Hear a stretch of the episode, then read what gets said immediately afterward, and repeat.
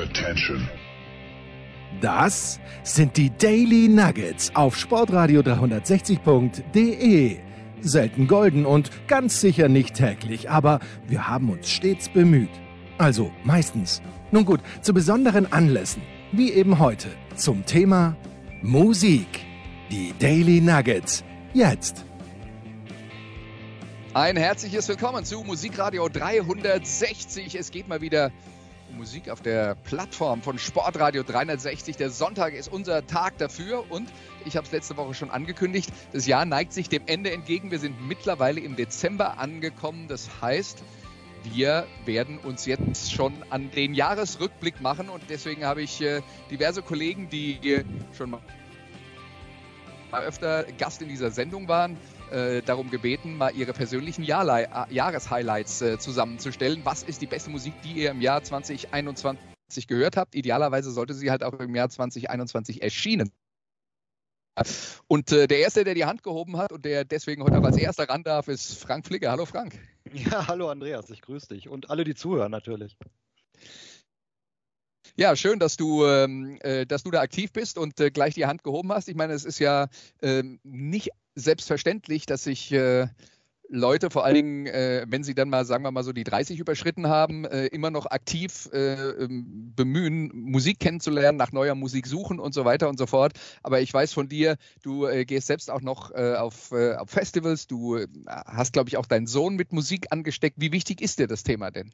Ja, sehr wichtig. Insgesamt, äh, ich äh, bin äh, irgendwie umgeben von Musik. Also ich, ich brauche das auch, ähm, um, um abzuschalten, um zu entspannen. Äh, ich, ich nutze Musik irgendwie auch als, äh, ja, als Stimmungsverstärker, ne? Ähm, oder, oder manchmal auch um der Stimmung gegenzuarbeiten. Wenn ich schlecht drauf bin und bestimmte Musik höre, dann, dann, äh, das kennst du selber, das kennt jeder, der, der gerne Musik hört, dann kann man so einer schlechten Stimmung entgegenwirken. Genauso kann man aber manchmal, wenn man eher so ein bisschen äh, trüb drauf ist und dann noch so ein bisschen melancholische Musik hört, so ein bisschen Placebo oder solche Geschichten, dann, dann verstärkt man die Stimmung noch ein bisschen. Und ähm, ja, mir ist Musik äh, total wichtig. Ich habe tatsächlich zwei Söhne im Alter von äh, 20 und 22 Jahren. Äh, der eine hört wie ich äh, bevorzugt Rockmusik, der andere ist eher elektronischer unterwegs, aber mit beiden bin ich auch auf Festivals unterwegs unterwegs. Wir sind einmal im Jahr, wenn nicht gerade Corona ist, bei Rock am Ring ähm, und verbringen da Zeit miteinander. Und äh, ja, das ist immer eine, eine tolle Zeit.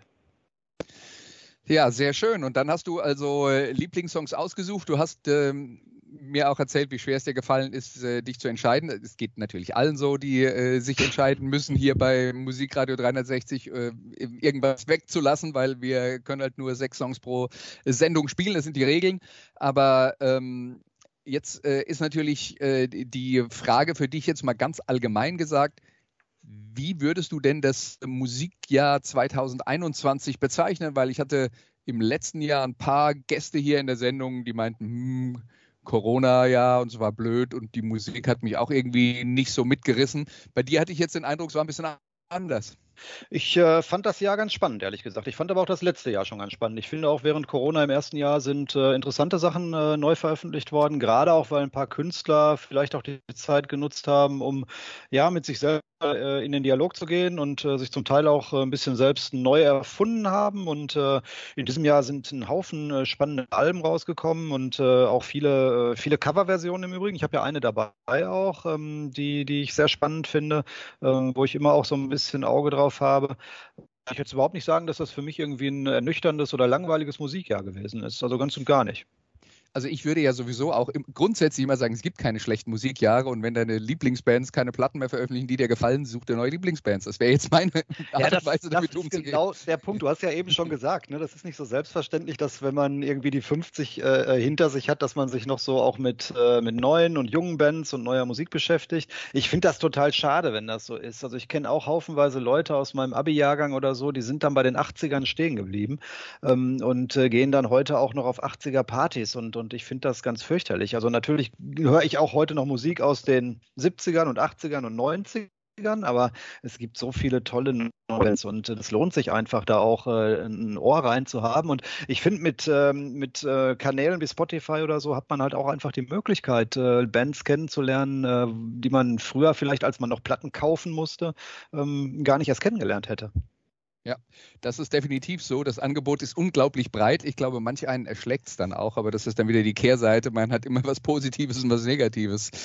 Ähm, wir starten jetzt mal rein. Du hast, äh, wie gesagt, auf deiner Playlist und äh, hast mir dann äh, eben noch gesagt, das ist jetzt also nicht eine Reihenfolge von Platz 6 bis Platz 1, sondern es ist, sind jetzt halt sechs Songs, die ich vermute mal je nach Stimmung in un äh, unterschiedlichen Reihenfolgen bei dir dann äh, ja, genau. platziert werden. Sind ja ruhig weil die richtig nach vorne losgehen, ja. ja. Und äh, deswegen würde ich vorschlagen, wir starten jetzt mal rein mit dem ersten Song, den du ausgesucht hast. Der ist gleich mal 10 Minuten und 19 Sekunden lang, aber wir bei Musikradio 360 äh, kennen keine Grenzen und hören uns deswegen jetzt an äh, Coldplay mit Coloratura.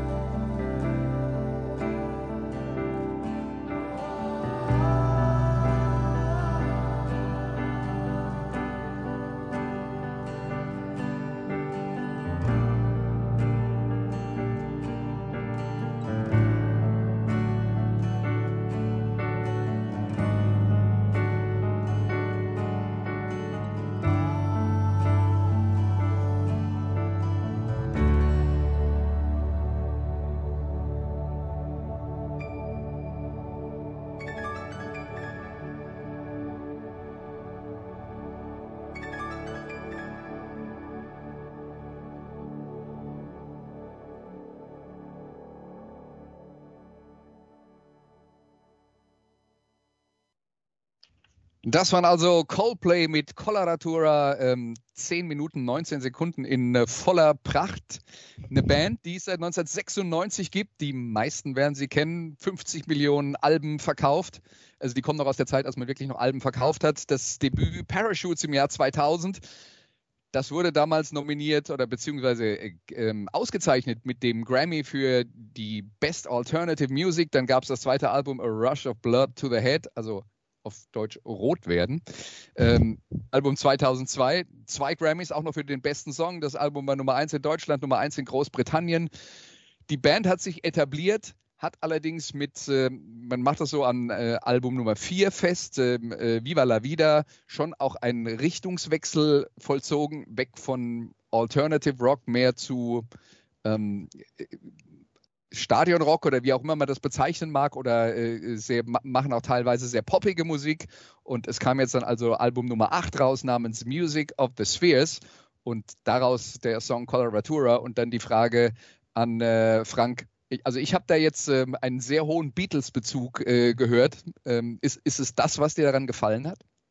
Ja, es ist äh, Beatles-Bezug drin, es ist, finde ich, auch Pink Floyd-Bezug drin. Äh, es ist insgesamt ja, es hat so was, ein bisschen was Episches. Ne? Also viele große Bands äh, zeichnen sich ja dadurch aus, dass sie irgendwann auch mal so ein 10 oder 15 oder 17 Minuten Stück äh, gemacht haben. Denk so an, an Echoes oder Shine on Your Crazy Diamond bei Pink Floyd oder Supper's Ready bei Genesis über 20 Minuten, Child in Time bei Deep Purple. Jetzt hat äh, Coloratura natürlich nicht die Komplexität und ein Musikexperte würde wahrscheinlich auch sagen, nicht die Klasse, nicht das Niveau von äh, den eben genannten äh, Stücken, aber es ist schon auch so ein Epos. Ähm, und äh, es, es, hat so ein bisschen Prog-Rock-Anleihen und ein bisschen was Experimentelles. Es ist viel Klassik mit drin, mit, mit Streicheinheiten und äh, manchmal ist es extrem zurückgenommen und dann wird es von der Instrumentierung halt, halt auch mal richtig voll und laut. Und ähm, das ist, äh, ja, ich sag mal, das ist eher eine Komposition als ein Song. Es ist auch ein bisschen untypisch, finde ich, für Coldplay. Mhm. Ähm, da muss ich auch dazu sagen, das ist so eine Band, äh, mit denen bin ich ein Stück weit groß geworden. Äh, die ersten beiden Alben, die du eben genannt hast, äh, habe ich geliebt, jeden einzelnen Song. Yellow, Clocks, Politics, In My Place, großartige Musik. Und dann haben die mich irgendwann auch verloren, als sie kommerzieller wurden und äh, dann äh, ständig auch hier in, bei uns im WDR 2 liefen. Ne? Also da, wo so diese, diese 4 Minuten 30 oder 4 Minuten Stücke fürs, für, für den Mainstream laufen. Ähm, aber das ist so, wie bei so einer alten Liebe, ja. Du, du bist immer wieder irgendwie geneigt, denen doch nochmal eine Chance zu geben. Und bei jedem neuen Album denke ich, ja, vielleicht zündet es wieder. Und bei diesem hatte ich so bei, bei drei, vier Stücken tatsächlich äh, diesen Effekt und Coloratura ist da, ist da ganz da vorne. Okay, also du siehst Coldplay auf dem Weg der Besserung. Ja, das weiß ich nicht. So weit würde ich noch nicht gehen, aber äh, es ist mittlerweile halt einfach auch eine Stadionband äh, geworden und äh, auch Coloratura hat wieder so Passagen, die, die würden sogar im Stadion funktionieren. Aber insgesamt äh, doch ein Stück, das, das eher so, ja, sag ich mal, von, von Erwachsenwerden äh, zeugt und ein bisschen, ein bisschen experimentell verspielter ist. Lohnt sich, rein, lohnt sich vor allen Dingen wirklich auch die zehn Minuten dabei zu bleiben. Coloratura. Also alle, die jetzt äh, das hier hören, was wir reden, haben die zehn, zehn Minuten sowieso angehört. Sonst wären sie nicht hier. Aber äh, Coloratura, da habe ich jetzt äh, äh eben auch äh, gerade gedacht, als du darüber geredet hast, dass das alles in diesem Song drin ist. Ja, quasi alle Farben der Musik. Vielleicht ist darauf ja auch äh, Coloratura ähm, ähm, bezieht sich der, der, der Titel dann. Und also Coldplay mit dem neuen Album und Music of the Spheres heißt das selbstverständlich wieder extrem erfolgreich gewesen. Was man dann schon mitnehmen kann aus dem Song, also sie machen es nicht klein, das ist alles das groß. gibt's nur, das gibt's nur fett, genau. Aber das ist ja bei den anderen Stücken, die ich eben genannt habe, Bohemian Rhapsody bei Queen, ne, denkt man daran, ja, ja. ist das ja, ist das ja auch so. Ja, genau. Deswegen kommt jetzt der komplette Gegenpart nach 10 Minuten und 19 Sekunden, 2 Minuten und 19 Sekunden und ein Klassiker der Country-Musik. Hier sind Alanis Morissette und Willie Nelson mit On the Road Again.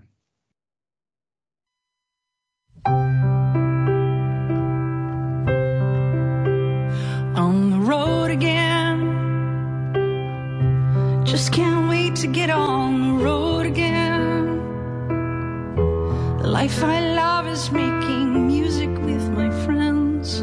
I can't wait to get on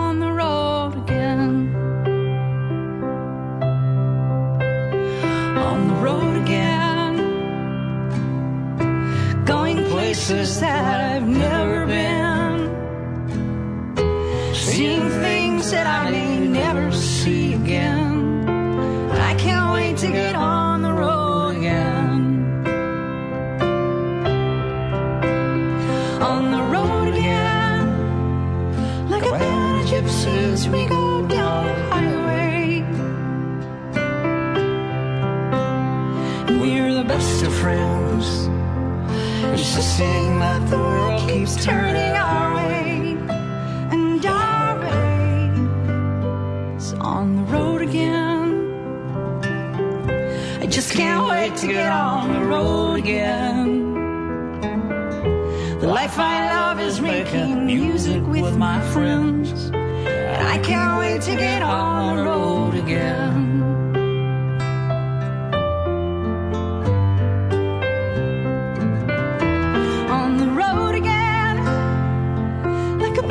Gypsies, we go down the highway.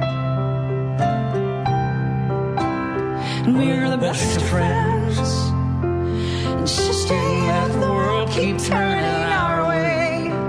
And our way is on the road again. Just can't wait to get on the road again. The life I love is making music with my friends. Get on the road again. I can't wait to get on the road again.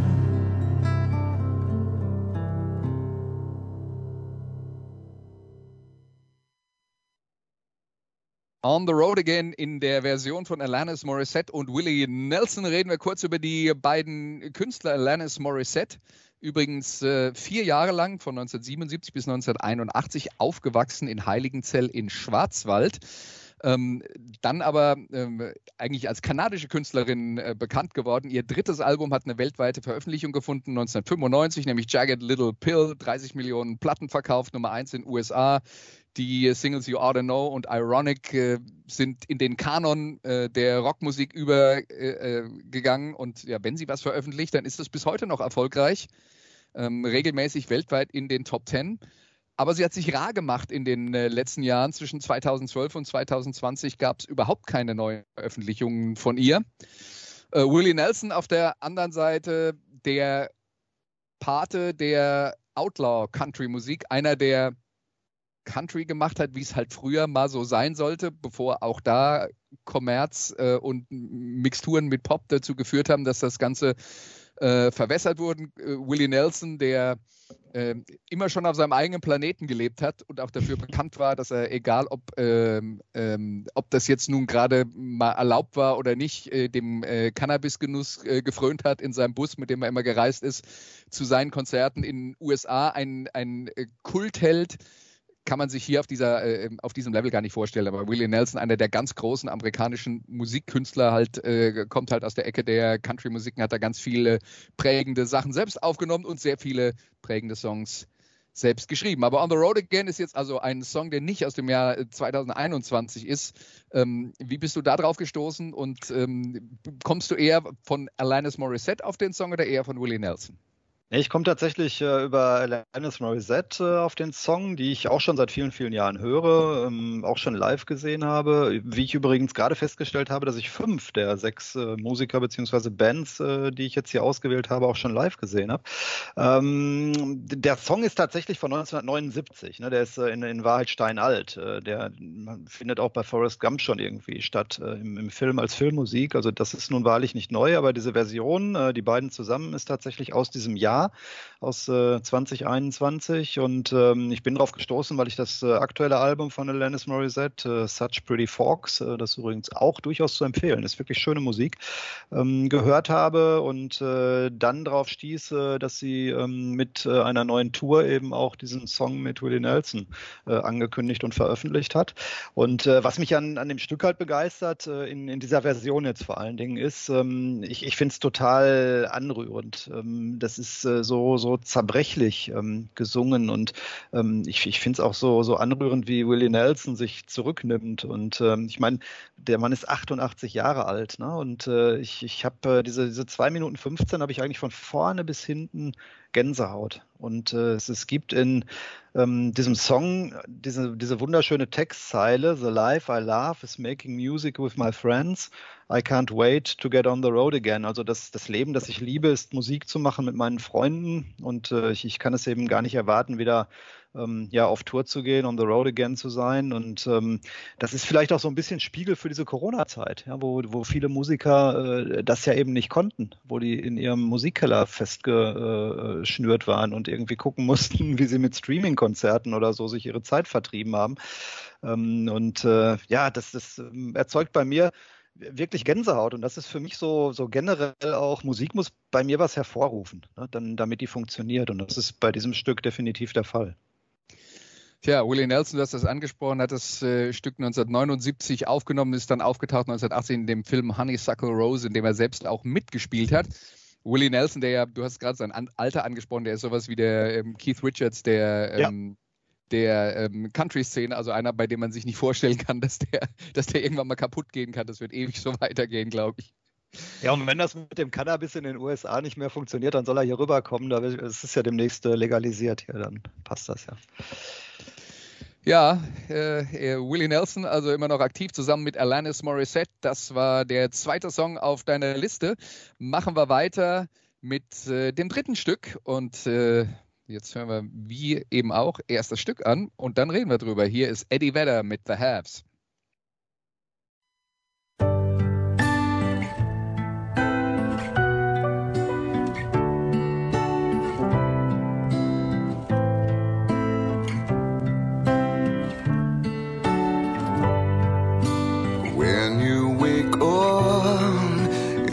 might be first of many blows that you'll receive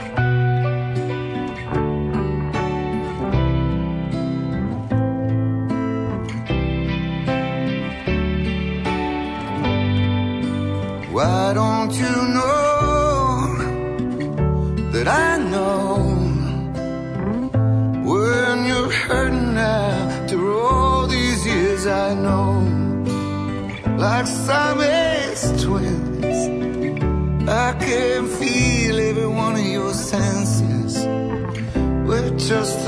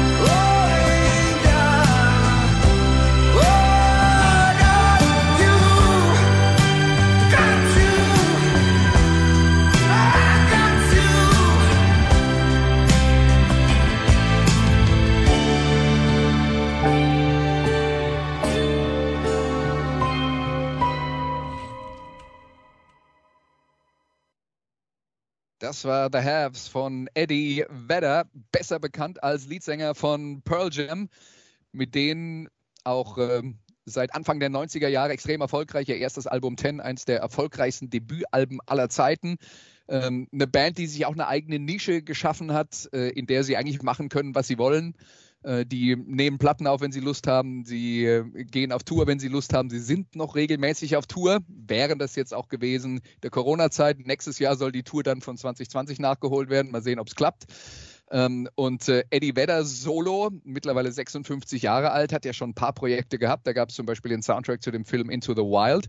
Und jetzt ist ein neues Soloalbum angekündigt worden namens Earthlings. Veröffentlichungstermin ist 11. Februar 2022.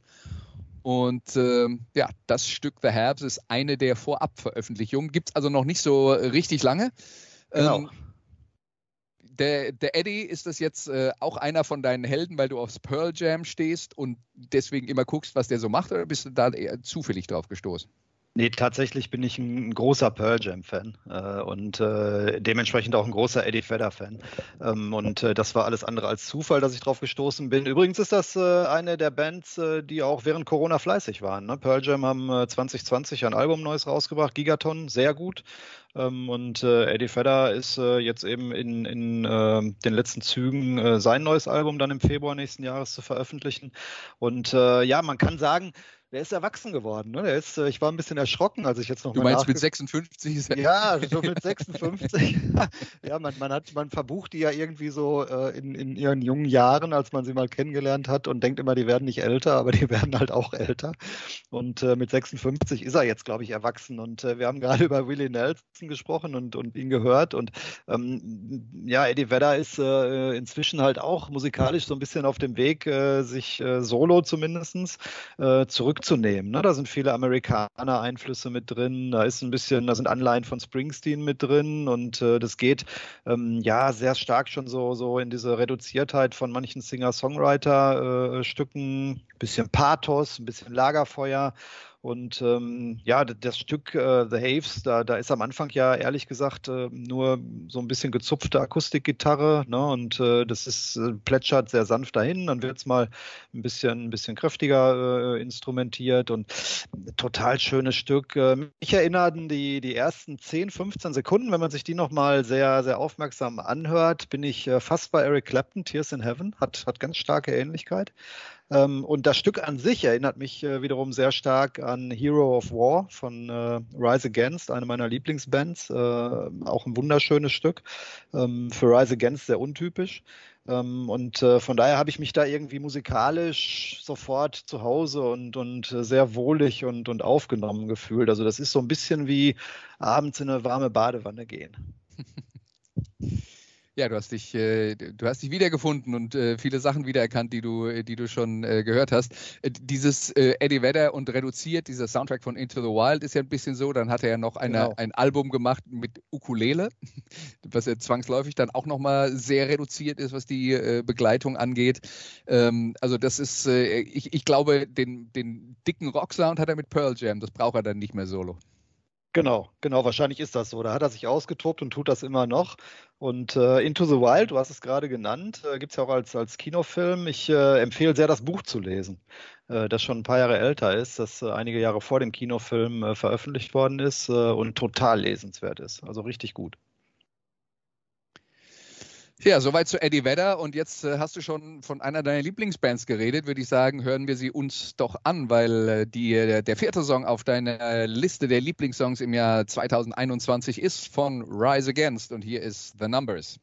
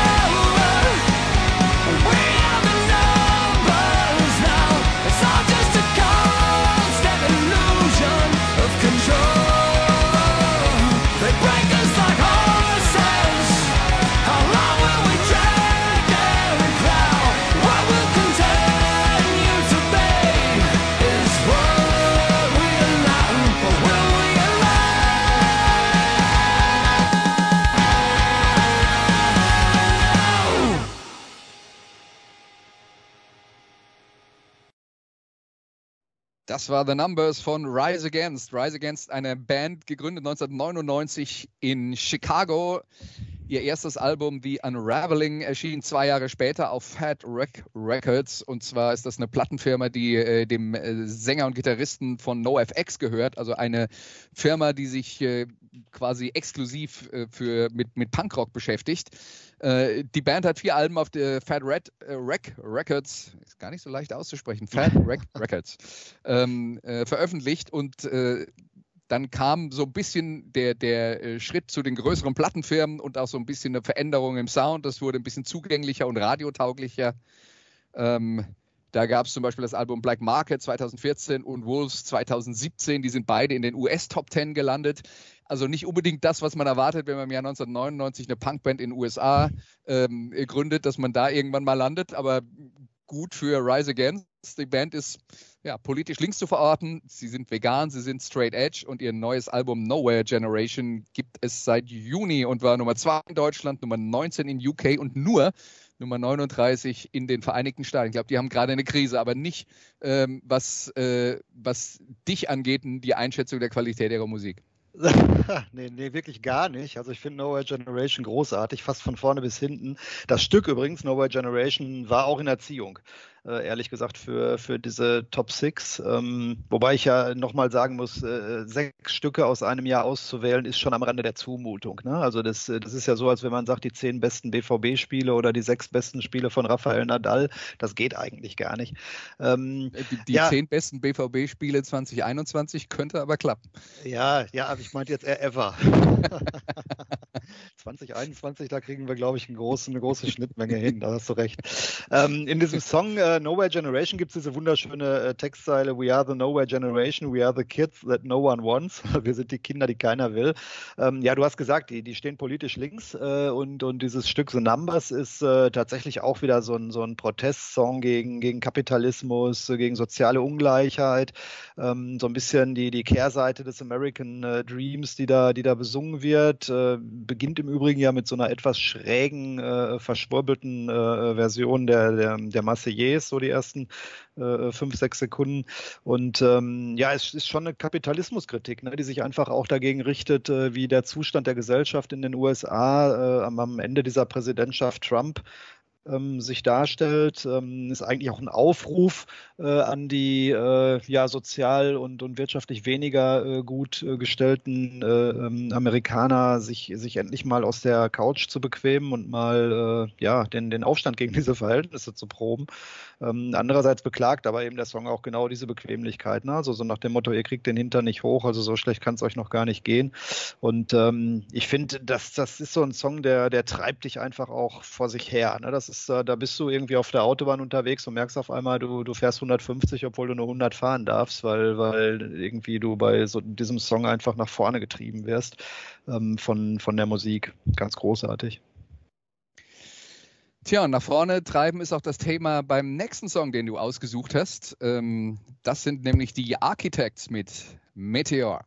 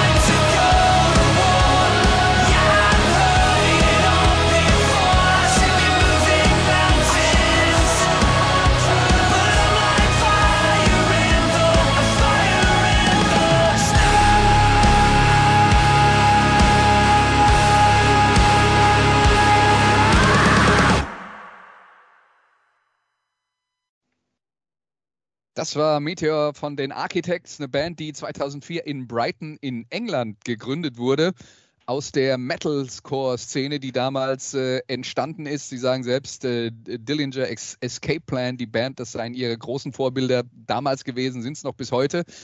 Ähm, in ihrer Anfangsphase eine Band, die ziemlich viel ähm, rhythmisch komplexe, für manche Leute vielleicht auch ein bisschen chaotische Musik gemacht haben, die aber dann auch äh, nach sieben, acht Jahren äh, sich ein bisschen umgestellt haben, äh, sind ein bisschen melodischer geworden. Man könnte das jetzt Post-Hardcore nennen heutzutage. Ähm, die haben tatsächlich einen, äh, einen großen Verlust erlitten, weil ihr äh, Gitarrist und Songschreiber Tom Searley im Jahr 2016 an Hautkrebs verstorben ist, aber die Band, sein Zwillingsbruder Dan gehört da weiterhin dazu, hat weitergemacht, hat ähm, neue Alben veröffentlicht und äh, da kam dann zum Beispiel das äh, erste Album nach dem, äh, nach dem Tod von Tom Searley raus, For Those That Wish to Exist. Das war ihre erste Nummer eins in den UK-Charts, also in ihrem Heimatland. Ja, und äh, es geht auch bei diesem Stück so ein bisschen um äh, und bei dem, ähm, bei dem neuen Album darum, welche Rolle der Mensch in dieser Welt spielt und wie er sich gegenüber seiner Umwelt verhält, die er ja auch aktiv zerstört. Also das sind so ein bisschen die übergreifenden Themen. Und jetzt mal die erste Frage an dich. Du hast gesagt, äh, du hast fünf der sechs Künstler, die wir jetzt hier gehört haben, schon live gesehen. Die Architects gehören dazu. Die gehören nicht dazu, aber das wird Ja. sich im Mai nächsten Jahres ändern, weil ich äh, Karten für äh, Düsseldorf habe. Äh, Okay. So Corona will. Ja, ja. Heißt das, du hast die relativ neu für dich entdeckt oder bist du bei denen auch schon eine Weile dabei? Ja, eine Weile schon, aber ich hätte jetzt äh, tatsächlich, äh, als ich sie kennenlernte, so vor, vor drei, vier Jahren, äh, gar nicht gedacht, dass es die schon seit 2004 gibt. Also die sind tatsächlich dann irgendwie zehn Jahre an mir vorbeigegangen. Ähm, obwohl ich die immer mal wieder auch so den Namen bei, bei der Visions oder bei Rolling Stone irgendwie auf der Titelseite gelesen habe. Aber ich hatte die nicht wirklich auf dem Schirm und ähm, bin dann durch meinen älteren Sohn tatsächlich drauf äh, gestoßen worden und liebe sie jetzt. Also dieses Album ist auch ganz toll von, äh, von vorne bis hinten großartig und äh, dieses, dieser Song Meteor, ähm, ja, finde ich, äh, äh, zeichnet sich eben auch einfach dadurch aus, wie du eben schon gesagt hast, dass das äh, technisch durchaus anspruchsvoller Metalcore ist. Also äh, nicht einfach mal so, so hingeballert, sondern äh, komplexe Songstrukturen, äh, komplexe Instrumente, ähm, atmosphärisch sehr dicht, finde ich, ähm, dabei aber melodisch. Und ähm, von der von der Aussage her natürlich auch äh, sehr äh, treffend. Also du hast gerade schon gesagt, das ist auch eine politisch sehr äh, engagierte Band, äh, die sich ähm, ja gegen äh, oder für Klimaschutz einsetzen, für Tierschutz einsetzen, die ähm, allesamt auch vegan leben. Ähm, etwas, was man mit Rockbands ja vielleicht nicht üblicherweise verbindet, aber auch da hat sich, glaube ich, die Welt ein bisschen weiter gedreht. Und ähm, ja, vielleicht diese Geschichte ähm, mit dem Tod von Tom Searley, der, der Gitarrist und, und ähm, ja, Songschreiber, vielleicht hat das auch was mit der Band gemacht. Äh, Auch die scheinen mir noch mal ein bisschen erwachsener geworden zu sein. Und ich habe dann irgendwie in den letzten Jahren eine ganze Reihe Bands kennengelernt, die in, in so eine ähnliche Richtung ähm, gehen. Äh, beispielsweise Bring Me the Horizon oder Parkway Drive. Ähm, ich finde auch, dass, äh, dass der Gesang jetzt äh, in diesem äh, Stück Meteor äh, teilweise ähm, so ein bisschen klingt wie, wie Chester Bennington von Linkin Park. Ähm, also schon melodisch, aber sehr kraftvoll. Und ähm, ja, deswegen höre ich die einfach extrem gerne. Gibt es denn, wenn du sagst, die sind eine ganze Zeit lang an dir vorbeigelaufen, äh, äh, gibt es denn da so einen Punkt, wo du sagst, äh, wenn du dir die Alben dieser Band anhörst und du entdeckst sie, sagen wir mal vor zehn Jahren und arbeitest dich dann in die der Geschichte zurück, dass dann der Punkt kommt, wo du sagst, na, da hört es auf, so ähnlich oder sagen wir mal umgekehrt, wie das bei Coldplay war, wo du Fan der ersten paar Platten warst und sie haben dich dann irgendwann mal verloren, äh, dass du eine Band zu einem bestimmten Zeitpunkt ihres, äh, äh, ihrer Existenz entdeckst und dich dann so in die Vergangenheit zurückarbeitest, aber vielleicht dann irgendwann mal sagst, hm, also die ersten zwei Platten, da kann ich noch nicht so viel mit anfangen. Ähm, ja, das ist auch schon vorgekommen, äh, dass ich mich in Bands äh, reingearbeitet habe. Ehr- ehrlich gesagt ist äh, es ist fast so Alltag bei mir gewesen in meinen jüngeren Jahren, weil ich ähm, ja als Kind der 80er, ich bin 69 geboren, war so unsere Partyzeit war so Mitte der 80er und ich fand die Musik in den 80er Jahren überwiegend ganz schrecklich. Ähm, also habe ich mich nach hinten gehört und äh, habe äh, dann dann irgendwie so Sachen wie äh, Moody Blues, Barclay James Harvest, Led Zeppelin, ähm, die ersten ACDC Sachen Sachen. Ähm, Pink Floyd dann natürlich auch die alten Genesis-Sachen. Also habe mich so von, von Mitte der 80er zurückgehört in die, bis in die frühen 70er ähm, und äh, habe mir viele Bands, ehrlich gesagt, so auf diese Art und Weise erschlossen. Und, und jetzt die Architects äh, sind im Grunde genommen auch so ein Beispiel. Gibt es da irgendeinen Punkt bei den frühen Platten, wo du sagst, äh, das äh, ist mir vielleicht ein bisschen zu chaotisch oder nimmst du da alles, was die, die produziert haben? Ja, ich, ich höre erstmal alles. Ich finde da nicht alles zwingend gut. Ne, du hast schon recht. Also am Anfang ist das teilweise richtig strubbelig, was die da äh, sich aus den, aus den Instrumenten quälen. Ähm, ich gebe mir aber auch äh, wirklich dann äh, Mühe, äh, mich äh, darauf so ein bisschen einzulassen. Also ich finde, das gehört auch dazu bei Musik. Ähm, Mhm. Das führt dann nicht immer dazu, dass man es toll findet. Ne? Aber ich finde, äh, so ein bisschen anstrengen äh, darf man sich bei Musik manchmal auch. Also gerade wenn man Prog-Rock-Geschichten hört oder so, das ist ja auch nicht immer das pure Vergnügen. Aber da macht es dann so die Gesamtheit, finde ich. Ne? Ja, und äh, wenn man sich dann erschlossen hat, dann hat man ja auch was davon. Ja? Also man, man muss, glaube ich, also ich, mir geht es auch manchmal so, dass wenn ich, äh, wenn ich mit, mich mit Bands befasse, die ich neu kennenlerne, die schon äh, einen Backkatalog haben, durch den man sich arbeiten kann, dass es dann manchmal auch so ist, dass äh, dass man die Band dann besser versteht, wenn man mal drei, vier Alben hintereinander gehört hat und dass man sich dann Genau. auch in diese Art von Musik reinhören kann. Ja, und dann, ich, ich bin halt auch schon noch jemand, ich, ich kaufe noch CDs, also ich bin das, ja. Mhm. Ähm, und ich, ich habe dann schon auch noch das, das Booklet dabei, wenn ich so ein Album zum ersten Mal höre und lese dann auch die Texte, weil es ist ja nicht nur die Musik. Ja, eine Band hat ja in der Regel auch etwas zu erzählen und was zu sagen und manchmal auch sogar was Politisches zu sagen und das gehört ja mit dazu. Ich würde sogar noch einen Schritt weiter gehen. Also klar, die Inhalte mitzubekommen, äh, für dies, äh, um die es für die Band geht, ist natürlich ein wichtiges Thema. Aber allein im Booklet die Texte zu sehen und die Struktur des Songs vor sich zu sehen, Strophe, Ja. Refrain, Brücke und so weiter und so fort, äh, wie auch immer das dann aufgebaut ist, auch das hilft zu verstehen, wie das funktioniert, dass man es nochmal vor Augen hat. Es ist ja quasi wie so ein Fahrplan durch den Song, äh, Genau. den, man, äh, den man da hat. Also auch das äh, ist, hilft einem dabei weiter, Musik intensiver zu erfahren, als wenn man sie einfach nur nebenher ähm, äh, laufen lässt beim Spülen oder so. Ja, und jetzt kann man ganz pathetisch werden und sagen, das hat auch ein bisschen was mit Respekt vor den Musikern zu tun, ne? die, die da ja, ja, die da ja halt äh, eine eine Menge rein investieren. Ja, Ja. Das ist, äh, da ist Herzblut drin. Ja, also nur so zum mal eben nebenher hören und wegwerfen, dann anschließend ist äh, vieles in der Rockmusik nicht gemacht, eigentlich. Aber gut, dann äh, kommen wir zum letzten Stück, das du ausgesucht hast. Und das sind die Foo Fighters mit Waiting on a War. I've been waiting on a war since I was young. Since I was a little boy with a toy gun. Never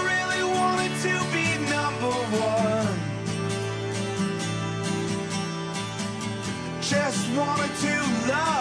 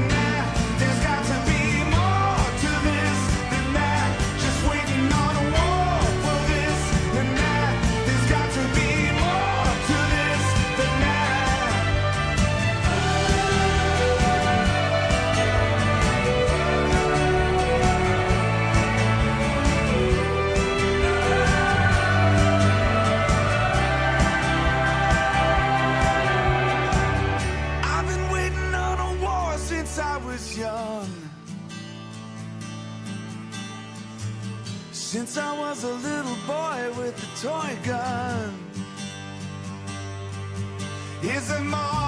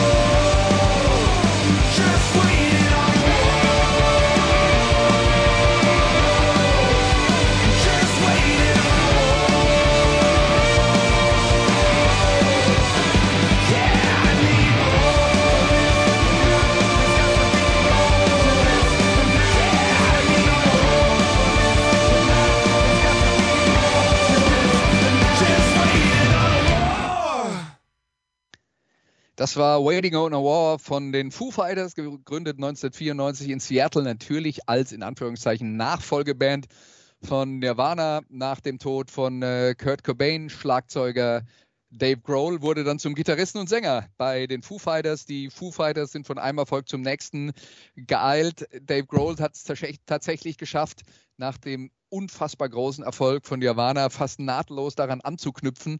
Äh, und äh, ja, die Foo Fighters sind äh, heute eine der größten Rockbands aller Zeiten, äh, beziehungsweise zumindest mal der aktuellen Zeiten aller Zeiten, ist vielleicht jetzt noch ein bisschen zu dick aufgetragen. Aber sie haben dieses Jahr ein neues Album rausgebracht namens Medicine at Midnight. Nummer eins im Vereinigten Königreich und in Deutschland, Nummer drei in den USA. Und sie haben auf diesem Album ein paar mehr Elemente aus, ich zitiere jetzt mal, Dance, Rock und Pop ähm, mit eingebaut. Jetzt vielleicht nicht unbedingt bei Waiting on a War.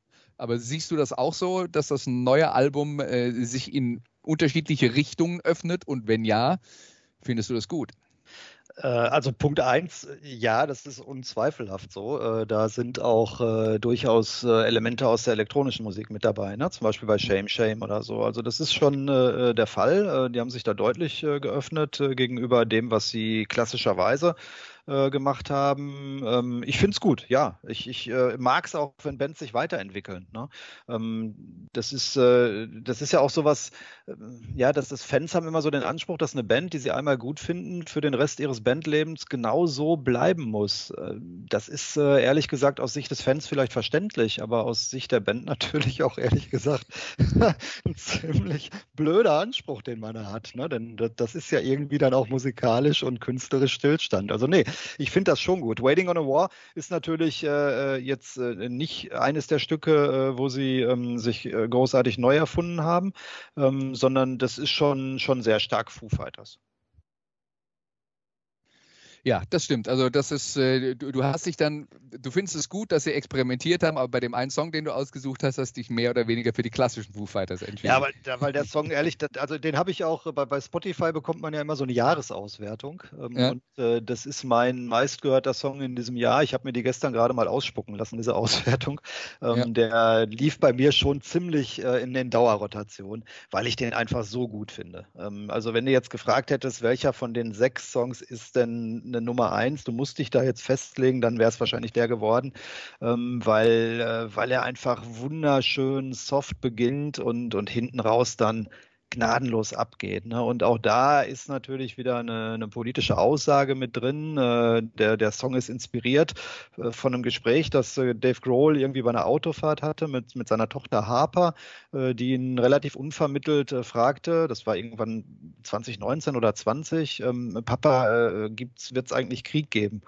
Ähm, weil die politische Situation irgendwie in den USA offenkundig aus ihrer Wahrnehmung äh, relativ instabil war. Und äh, das hat Dave Grohl ins, ins Grübeln gebracht. Und äh, irgendwie ist ihm aufgegangen, als ich so alt war, wie meine Tochter jetzt ist, hatten wir Kalten Krieg und äh, da habe ich mich auch mit solchen Fragen beschäftigt. Ne? Und da habe ich mich dann wieder sehr stark drin, drin wiedergefunden. Ne? Denn als ich in dem Alter war, Mitte der 80er, da gab es auch noch den Eisernen Vorhang, es gab die Sowjetunion, die DDR und man hat sich ja auch mit solchen Themen beschäftigt. Und Ja. ähm, ja das, das äh, geht halt sehr stark von der Aussage halt auch in diese Richtung.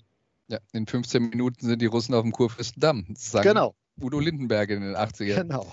Ja, ja. Also wir kennen das alles schon, es ist nichts Neues. Ja.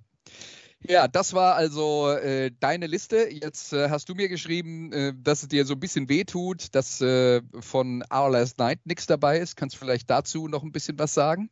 Ja, aber Last Night ist eine relativ äh, äh, junge Band aus äh, den USA, die, die auch äh, ordentlich Krach machen, die eigene Songs machen, die auch sehr viel covern, also auch sehr viele Pop-Songs covern von, äh, von Künstlern wie Justin Bieber beispielsweise oder so. Ähm, und das dann aber auch äh, so machen, dass man richtig Spaß dran hat. Äh, Die, die habe ich äh, sehr viel gehört in diesem Jahr, äh, bin ich auch über meinen Sohn drauf gestoßen und äh, da hätte ich gern was dabei gehabt. Äh, ich ich habe noch sowas wie American Eyes von Bush oder Waiting Guilty von, von den Black Crowes äh, hätte ich noch irgendwie in einer, in einer Auswahl gehabt. Und äh, was ich euch allen noch abschließend gerne empfehlen würde, weil es so spooky ist, ähm, das ist die, die 2021er Version von äh, Creep von äh, Tom York, dem Frontmann von Radiohead. Äh, jeder kennt Creep von Radiohead, ein, ein, einer der größten Songs vielleicht ever. Und äh, äh, Tom York hat das Ding so, ich sag mal, dekonstruiert und zerlegt, äh, dass ich äh, bis heute nicht ganz sicher bin, ob ich das irgendwie völlig gaga finden soll oder irgendwie gut finde. Einfach mal reinhören. Ist auch ziemlich lang und das ist echt anstrengend. Also entweder war der komplett zugedröhnt, vielleicht hatte der sich vorher mit Willie Nelson getroffen oder so, ähm, oder er meint es echt ernst. Aber dann, dann, äh, huh. Na gut, Radiohead haben ja, äh, waren ja in den letzten 20 Jahren auch keinem, keinem äh, Experiment musikalischer Art abgeneigt. Das stimmt. Jetzt- Jetzt noch eine abschließende äh, Frage. Wir haben jetzt hier einzelne Songs gespielt. Gibt es sowas wie dein Lieblingsalbum äh, im Jahr 2021? Oder du darfst auch drei nennen, wenn dir drei einfallen. Na, ich, ich würde mich dann auf zwei kaprizieren und wäre schon bei, bei den Foo Fighters, ähm, Medicine at Midnight und äh, die Architects, For Those uh, That wish to, äh, wish to Exist. Ähm, die liegen bei mir schon ganz vorne. Okay, dann äh, Frank, vielen Dank, dass du äh, zu Gast warst hier mit uns die, den Jahresrückblick 2021 äh, gestartet hast. Äh, vielen Dank an alle Hörer, die hoffentlich ein bisschen Inspiration heute gefunden haben, äh, vielleicht auch noch Musik aus dem Jahr 2021 sich anzuhören, die sie noch nicht kennen oder die es eben noch nicht gekannt haben. Bei all dem wünschen wir viel Spaß und sagen, wir hören uns dann hoffentlich nächste Woche wieder. Bis dann. Tschüss. Tschüss.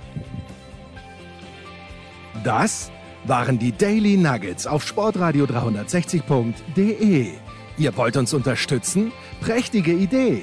Einfach eine Mail an steilpass at sportradio 360.de schicken und ihr bekommt alle Infos. Und versäumt nicht die Big Show. Jeden Donnerstag neu.